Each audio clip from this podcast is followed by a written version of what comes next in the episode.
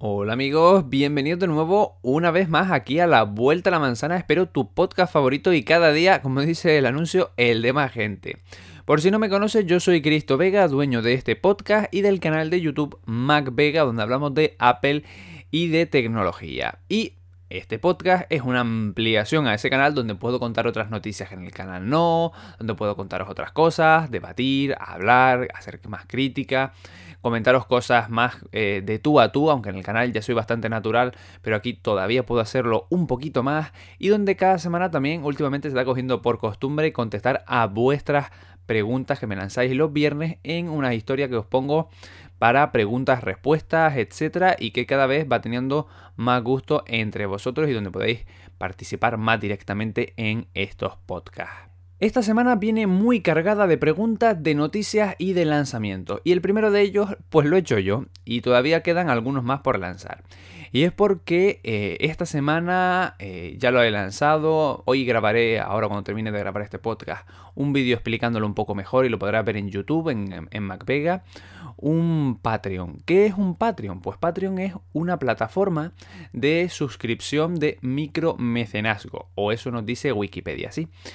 Eh, para que tú lo entiendas, es una plataforma donde tú si quieres voluntariamente, pues te suscribes a, a mí, te suscribes a ser productor mío, a ser un pequeño mecenas, a ser un ayudante más, un equipo de producción detrás eh, que tiene, pues grabar un, sitio como YouTube, pues conlleva trípodes, focos, cámaras, micrófonos, etcétera, y un gasto, y cada vez yo intento dar más calidad. De hecho, un montón de gente me ha dicho, wow, eh, tu canal se ve muy bien, no sé cómo tienes tan pocos seguidores, para ser tan pequeño lo haces bien, etcétera. Y yo creo que en parte eh, vosotros pues agradecéis eso a la vista, porque yo lo hago cuando veo otros canales que cada vez se vea mejor la imagen o que cada vez se oiga mejor, etc. Y pues todo ese proceso pues lleva unos gastos. Entonces como sé que hay gente que está muy comprometida o más comprometida, etcétera, con la causa, voluntariamente, cuando hago directos, etcétera, hace donaciones eh, vía PayPal o vía Super Chat en los propios directos. Pero eh, como no quiero que... Mm, quiero aportaros algo más a esa gente que aporta ese extra al canal para que ayudarme, para conseguir dispositivos antiguos, porque si sabéis, en el canal yo no he visto a nadie más que lo haga, o prácticamente nadie.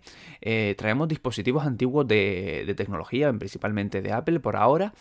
Pero con esos dispositivos pues vamos viendo la evolución, el pasado, la historia, etcétera, y aunque no son con muchísimas visitas, por lo menos sé que a vosotros os gustan. Por ejemplo, en el pasado directo de YouTube vimos un iMac G3 que lo veremos más en los próximos vídeos, espero. Pues todo eso tiene un costo y hay gente que me ayuda a eso, a crear más y eh, con esas donaciones pues yo quería darle una contrapartida y que esas donaciones fueran eh, más regulares entonces he creado Patreon bueno Patreon es una página donde yo me he unido y vosotros pues hay unas tarifas muy básicas os podéis suscribir y mensualmente es como una suscripción a Netflix, pues igual que alguien se suscribe a Netflix para ver películas, etcétera, pues se suscribe a mí.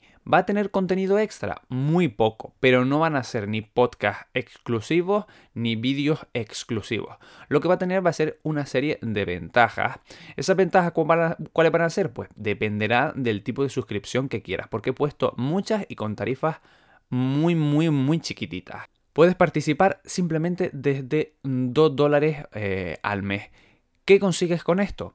Bueno, 2 dólares, hay otra de 3, de 4, de 5, etcétera, y cada una tiene sus ventajas, y obviamente mientras más, pues más ventajas tienes. Pero, por así decirlo, son ventajas de que vas a poder participar eh, más activamente en el canal, vas a tener prioridad en preguntas, o vas a poder hacer Skype conmigo si tienes problemas técnicos, eh, también vas a poder opinar y elegir eh, los vídeos que van a lanzarse en los próximos meses, los vídeos que sean especiales, por ejemplo, me viene una review dentro de poco, etcétera, pues ellos los tendrán a lo mejor 24 o 48 horas antes el enlace para que lo puedan ver eh, antes, etcétera. Pero como digo, alguna ventaja tiene que haber, pero no van a ser exclusividades de que el contenido quede en privado y otras personas no puedan disfrutarlo. Yo mi canal lo, lo lancé para ayudar a la gente y que todo el mundo pudiera tener eh, esa información gratis y quiero que siga siendo así. Entonces esto es una forma de contrapartida para seguir manteniendo y seguir aumentando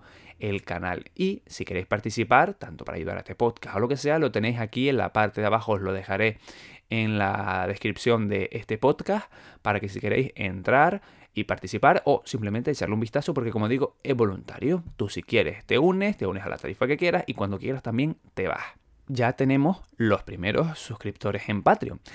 Así que vamos a empezar por preguntas de Patreon. Vamos a empezar con la pregunta del primer de los suscriptores en Patreon, que fue Dairon. Desde aquí le mando un saludo enorme. Y el primer puesto en el podcast de hoy para tu pregunta es MacBook Air o iMac Mini 2018. Mm, y además muy buena pregunta, creo yo. MacBook Air o Mac, o Mac Mini, aunque no, no, se llama iMac, realmente se llama Mac Mini 2018, pero sabemos que es como un ordenador más de sobremesa, ¿no? Bueno, yo creo que son usuarios diferentes, pero claro, es que yo, por ejemplo, en los vídeos he dicho que el Mac Mini viene muy bien porque si te llevas cable, ratón y el Mac Mini en cualquier lado, en un sitio donde haya una tele, un monitor, etcétera, conectas y ya está con simplemente un puerto HDMI lo puedes conectar a cualquier lado. Entonces prácticamente se convierte en portátil, pero realmente no lo es. En características, si tú quieres algo portátil, donde llevarte, etcétera, yo preferiría el MacBook Air. Pues ya tiene la pantalla integrada, el, el nuevo diseño del MacBook Air 2018 es brutal, con esa pantalla retina, todo rediseñado, era todo lo que queríamos, pues Apple nos lo dio en ese portátil y está muy, muy, pero que muy bien. Entonces yo creo que mm, si quieres algo portátil, el MacBook Air debe ser tu elección. El Mac Mini puede ser portátil, hombre, sí, pues te lo puedes llevar porque es tan chiquitito, tan ligero, eh, solo necesita dos cables, el de HDMI y el de corriente, llevarte teclado y ratón y eso lo puedes meter en cualquier mm, mochila sin problema y te sobra espacio y te lo puedes llevar a otros sitios. Ahora, obviamente no puedes estar conectando y desconectando eh, los puertos, etcétera, cada 5 minutos y para llevártelo a los, a los sitios. Es decir, el Mac Mini no está pensado para eso y los puertos no están pensados para eso y depende de cómo los trates, pues supongo que tendrá su desgaste e incluso se te pueden fastidiar. Entonces es portátil hasta cierto punto, pero realmente está pensado para que tú lo mantengas en casa y si quieres puedes transportarlo, pero que no sea algo diario o casi diario porque no, no está pensado para eso. Aunque con cuidado, oye, se puede trabajar Así, eh, sobre todo, como digo, por el tema de cuidar bien los puertos de alimentación y el puerto HDMI no se te fastidien. Pero es una buena pregunta porque el Mac Mini llega a ser casi un ordenador portátil, pero no lo es. Y creo que ahí radica la principal diferencia entre ambos. Si ya nos referimos a potencia, etcétera, pues bueno, que creo que más o menos en las gamas básicas, aunque uno tiene un i5 y el otro un i3, más o menos están en lo mismo. Sí que es verdad que yo preferiría un poquito más el MacBook Air por ese i5, la velocidad, etcétera y demás, pero más o menos ahí andan a la par. Algo bueno que también tiene el Mini que no tiene el Air es que tú cuando quieres puedes añadirle otra memoria RAM para aumentar capacidades, cosa que el MacBook Air no te permite hacer. Y bueno, ahora pasamos al resto de preguntas de vosotros y vamos con la de Isa, que esta semana me hablaba de fotografía, me comentaba en una de las fotos que había subido a MacVega31, mi cuenta de Instagram, y me había dicho eh, sobre explicar cámaras reflex y demás, y le dije, Isa, el viernes pregunta y ahí se lo explico además para todos.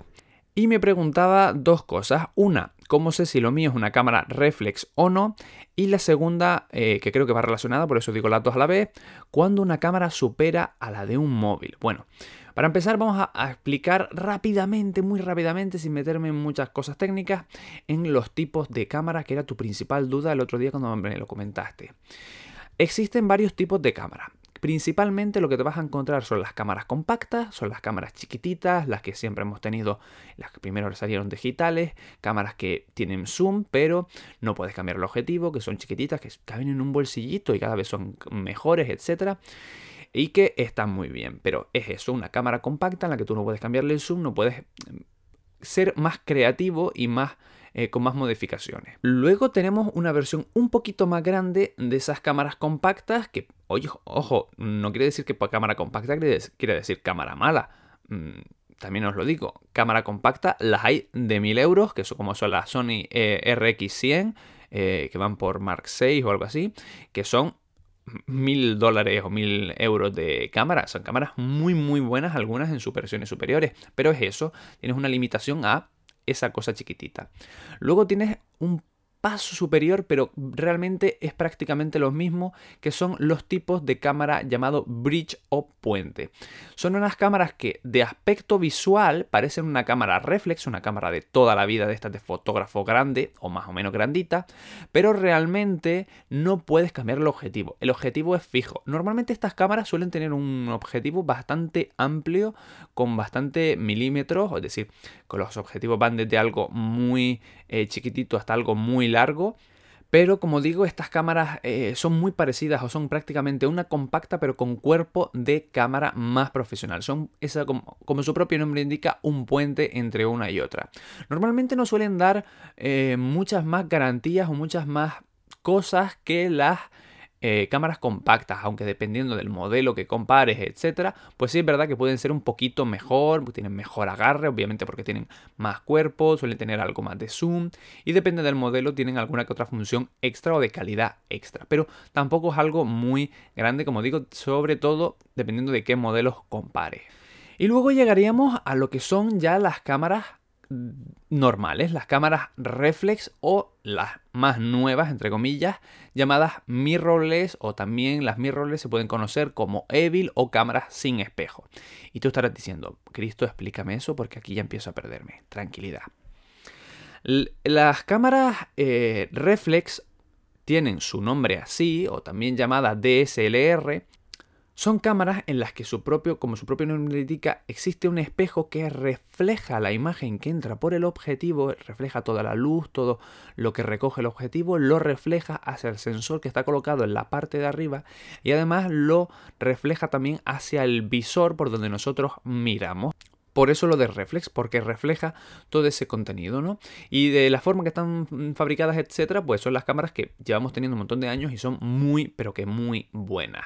¿Qué ha ocurrido? Pues que en los últimos años las cámaras y la tecnología han evolucionado, aunque la tecnología llevaba tiempo, pero realmente donde ha explotado ha sido ahora en la que queríamos cámaras más compactas, las reflex por su fabricación, etcétera, eran más voluminosas, más pesadas, etcétera, pues los fabricantes han empezado, sobre todo, yo diría que los más punteros han sido el Sony, a fabricar cámaras mirrorless, es decir, sin ese espejo, sino que directamente toda la luz que nos llega vaya directa, directa al sensor no haya espejo de reflejo, etc. Por lo tanto, nuestro visor por donde nosotros miramos es una copia digital, es decir, ahí tendremos una mini pantallita y no es nada reflejado. Por eso, cuando estáis acostumbrados a un tipo de cámara y pasáis a unas mirrorless, miráis por el visor y decís, wow, esto se ve muy digital, pero es que hay que acostumbrar el ojo.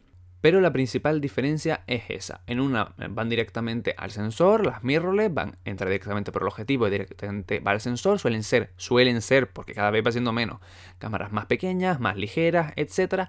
Y las reflex, pues hay un reflejo y eh, son un poquito más granditas y demás. Pero todo, como digo, ha ido cambiando. Las mirrorless cada vez han sido un poquito más voluminosas, también han metido más cantidad, más capacidad, más eh, calidad, etc. Y las reflex cada vez, como han tenido esa competencia, han ido reduciendo peso, reduciendo tamaño, etc. Ya si os gusta o no gusta una cosa u otra, pues cada uno tiene sus pros, sus contras, etc. Pero no quiero alargar más de eh, aquí la pregunta.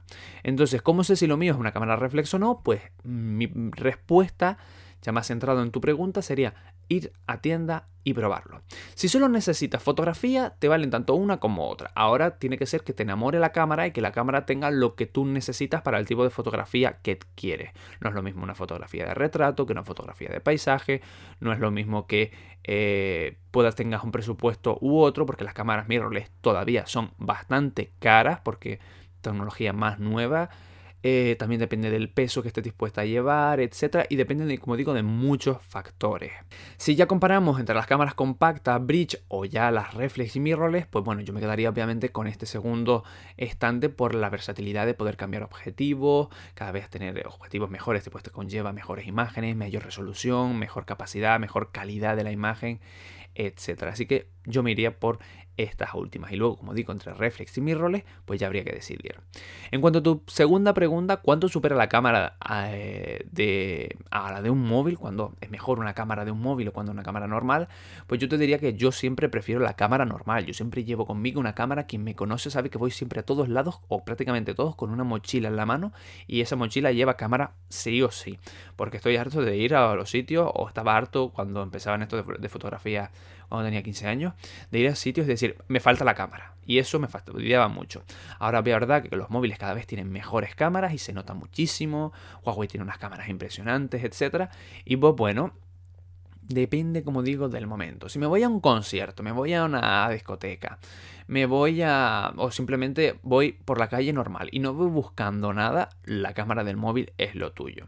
Ahora, si quieres realmente disfrutar de la fotografía, que para mí es lo más importante, porque la, cámara puede hacer cosas que con el móvil no, o el móvil te las hace digitalmente, etc. La fotografía para mí no solo es un arte, es un disfrute y es un hobby en el que hay que disfrutar, pasárselo bien, eh, a uno mismo, porque puede ser una cosa tanto en solitario como con compañeros.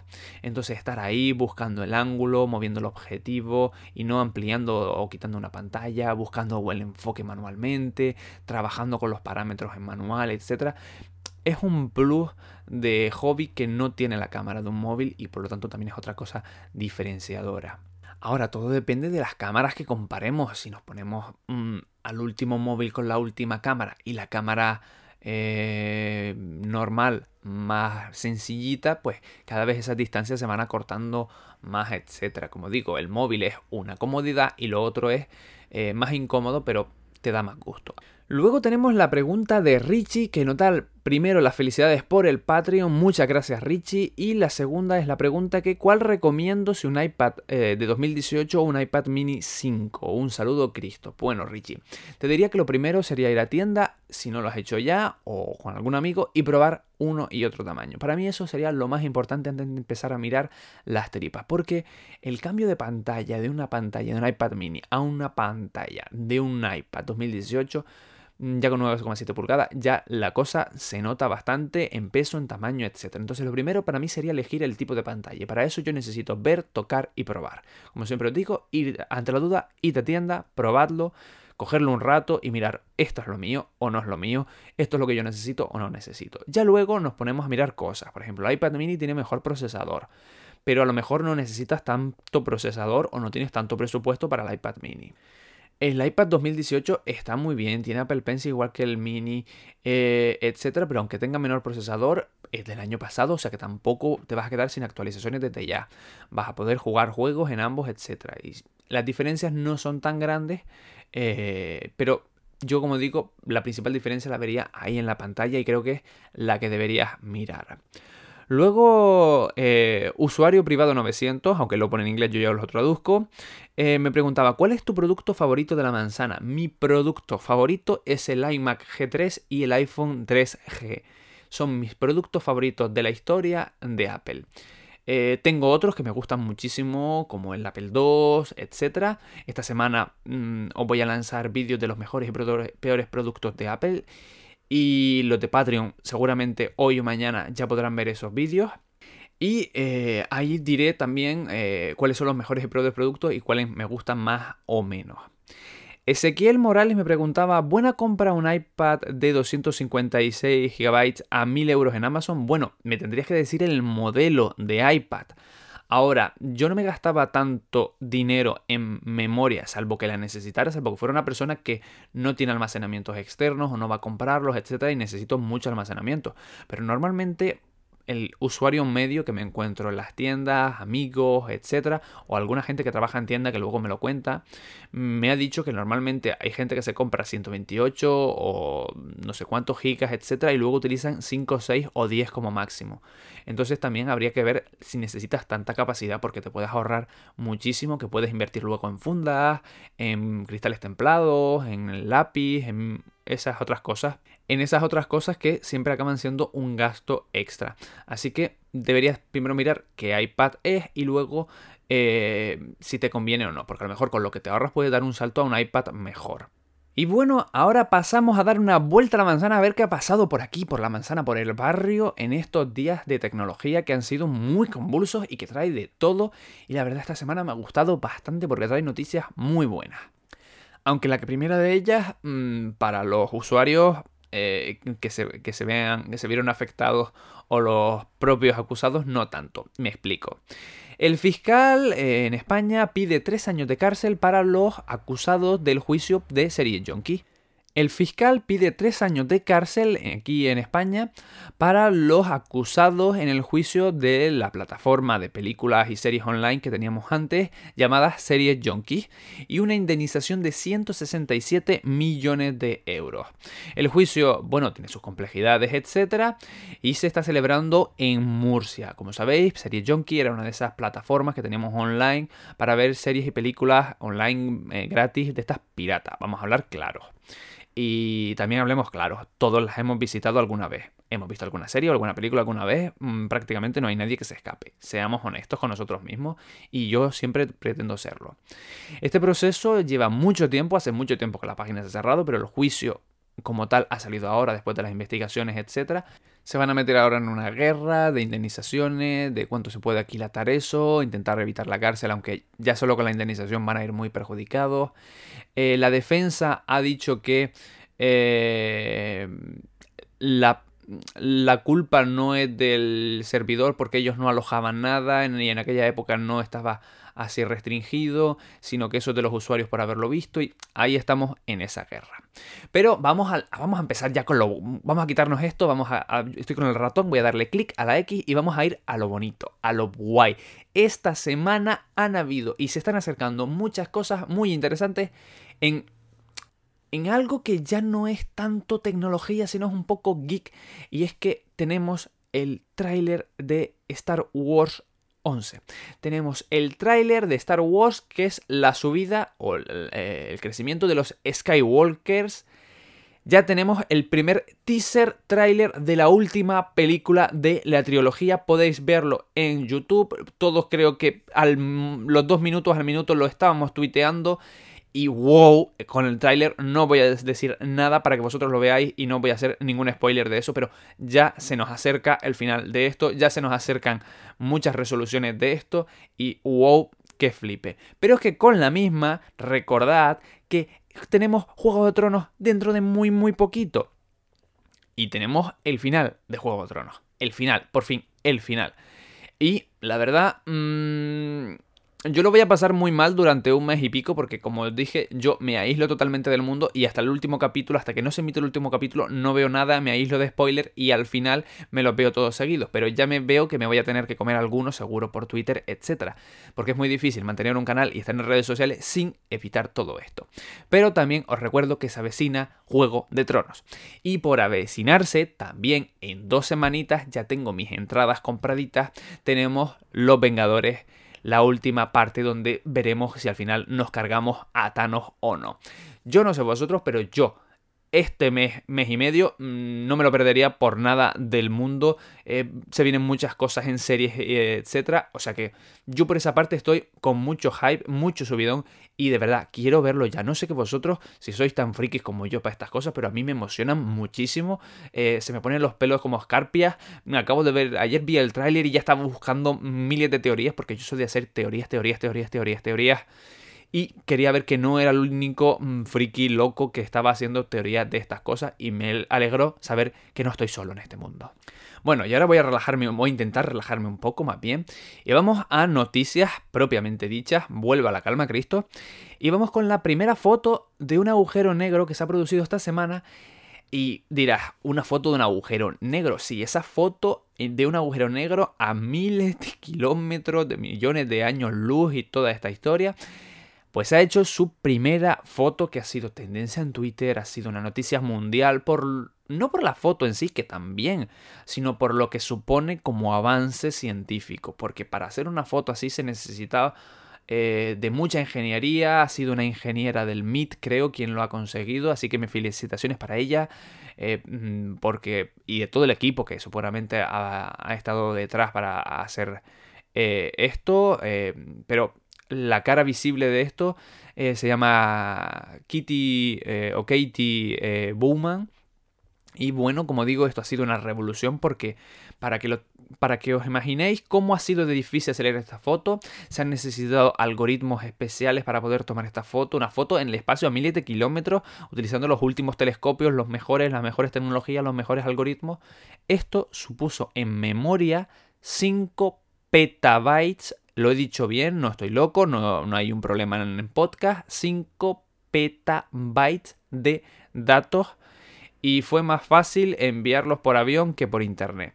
¿Por qué? Porque se han necesitado muchísimos discos de teras y teras y teras para almacenar toda esta cantidad. Si no sabes lo que es un petabyte, un petabyte sigue así tal cual. Así que estamos hablando de 5000 terabytes de memoria. Una brutalidad que conlleva montón de espacio, montón de algoritmos, montón de preparación, etcétera, y que al final se ha conseguido hacer. Y como digo, es una muy buena noticia que esto cada vez vaya más, porque todos esos descubrimientos, todas esas historias, aunque nos parezcan lejanas, luego siempre con el tiempo se acaban traduciendo en mejoras para nosotros. Y como no, es un hito también para nosotros, para toda la humanidad.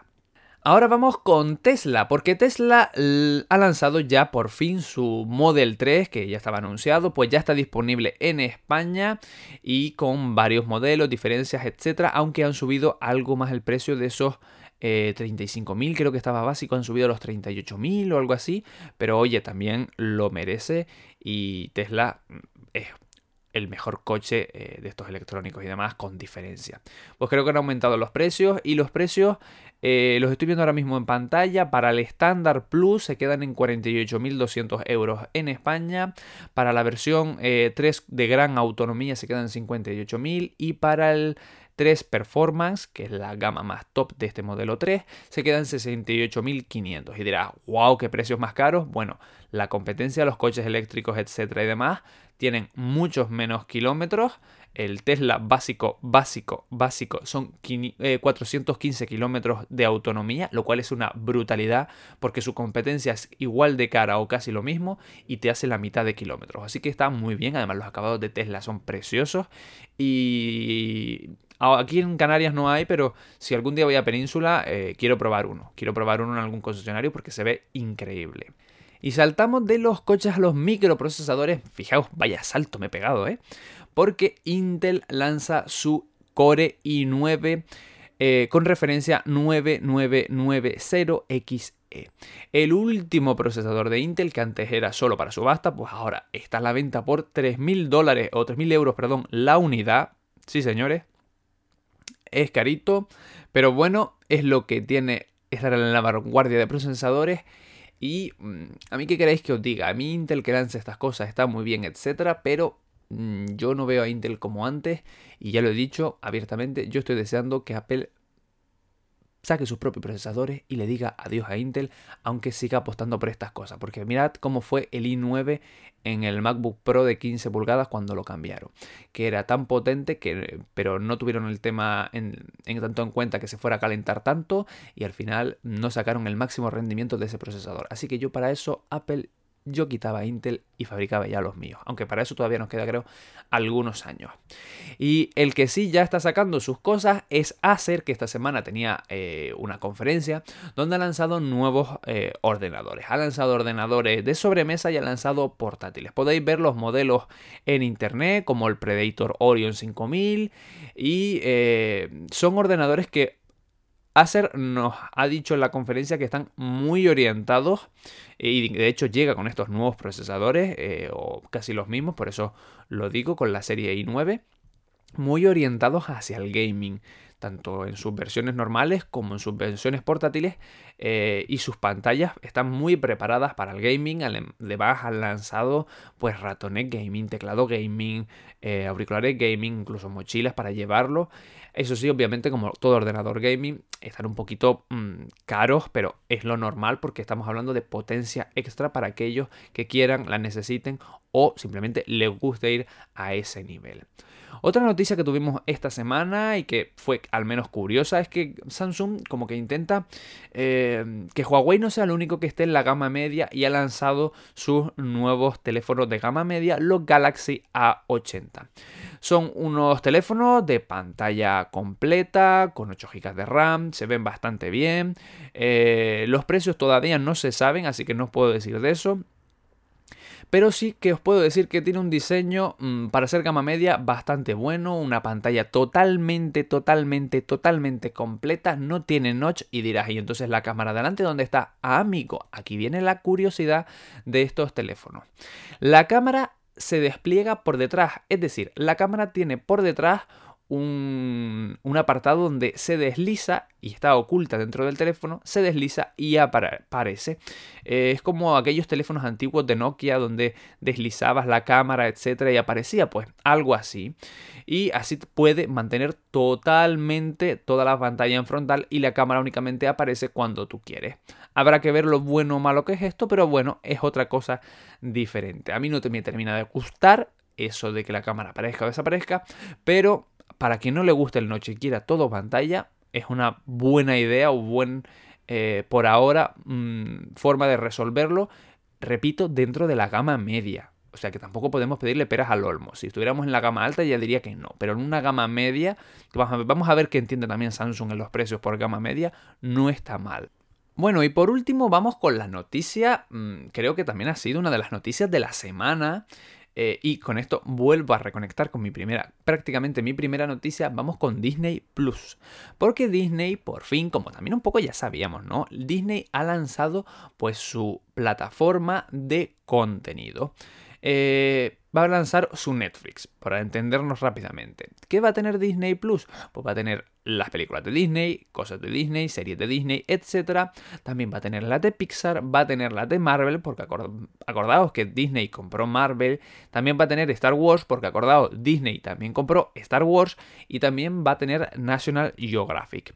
Con lo cual Disney mm, ha tenido un muy buen eh, plantel para empezar de cosas que gustan. A quien no le gusta una peli de Disney o de Pixar, a quien no le gusta Marvel, los superhéroes vengadores o a quien no le gusta Star Wars. Y además, para agrandar todo esto, Disney va a trabajar en cosas exclusivas, nuevas series, nuevos spin-offs y nuevas cosas en cada una de estas eh, plataformas. Es decir, por ejemplo, para Marvel sé que hay una serie del Soldado de Invierno, para Star Wars sé que también van a lanzar su serie, etc. Con lo cual está bastante, bastante bien. La plataforma va a contar con su propia eh, aplicación en los Smart TV, smartphone y tablets. Y obviamente lo tendremos también desde el navegador eh. Pero incluso se han lanzado a consolas como Nintendo Switch, pues han confirmado que van a llegar. La calidad va a ser 4K HDR, con lo cual eh, en todas las pantallas compatibles, obviamente, con lo cual está muy bien porque va a intentar ofrecer el máximo que pueda. Y aquí viene lo más interesante, porque eh, van a ser una tarifa muy, muy atractiva. Una tarifa simple de 7 dólares al mes o una suscripción anual de 70 dólares al mes. ¿Cuál es el problema? Que todo está muy bien, pero únicamente va a ser por ahora en Estados Unidos a partir de noviembre. En concreto, el día 12 de noviembre ya la tendremos en Estados Unidos. Bueno, digo tendremos como si yo viviera en Estados Unidos, pero no, la tendréis los que seáis de Estados Unidos, aunque obviamente esto va a llegar a otros países, etcétera, pero estas plataformas no llegan de hoy para mañana a todos los sitios. Pero bueno, ya está la guerra abierta, ya Apple está en ello, ya Disney está en ello, Netflix ya se ve eh, al a los lobos detrás de ellos. HBO, como no se ponga las pilas, se la van a comer. Prime Video, otro tanto de lo mismo. Y, señores, la batalla ha llegado. Lo siento, tenía que decirlo así porque mm, sabiendo que viene Juego de Tronos, Vengadores y toda la historia, me estoy muy épico, muy de batallar, así que perdonadme esa mm, frase tan épica. Pero bueno, Creo que vamos a dejar el podcast por aquí. Como digo, tendréis más en el canal, en MacVega y en los próximos podcasts, obviamente. Esta semana creo que habrá un podcast a mitad de semana de opinión sobre unas cosas de Apple eh, que considero interesantes después de algunas reflexiones que, que he hecho. Y como digo, Tenéis en la parte de abajo el Patreon por si queréis colaborar en todo esto, haceros productores del canal de YouTube y también de este podcast, aparecer como destacados, tener los podcasts un poquito antes o tener prioridad en preguntas y otra serie de ventajas que podéis ver en el Patreon en la descripción de este podcast y también obviamente en el canal. Así que yo me despido de todos vosotros, espero que tengáis una muy buena semana hasta el próximo podcast. Nos despedimos aquí en La Vuelta a la Manzana. Un saludo a todos. Chao.